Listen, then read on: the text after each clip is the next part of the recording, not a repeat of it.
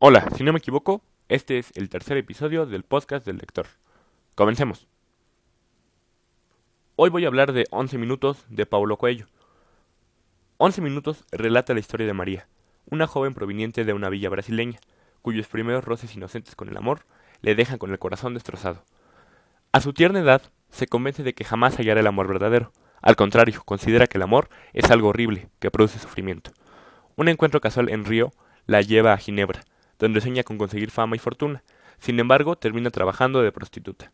En Ginebra, la opinión desesperanzada que María tiene del amor se pone a prueba al conocer a un apuesto joven pintor. En esta odisea de descubrimiento personal, María debe elegir entre recorrer el camino de la obscuridad, el del sexo por el sexo mismo, o arriesgárselo todo para descubrir su propia luz interior, y la posibilidad del sexo sagrado, es decir, del sexo dentro del contexto del amor. Bueno, Espero que les haya gustado mi recomendación. Lean ese libro, es muy bueno. Y nos escuchamos en otro episodio del podcast del lector.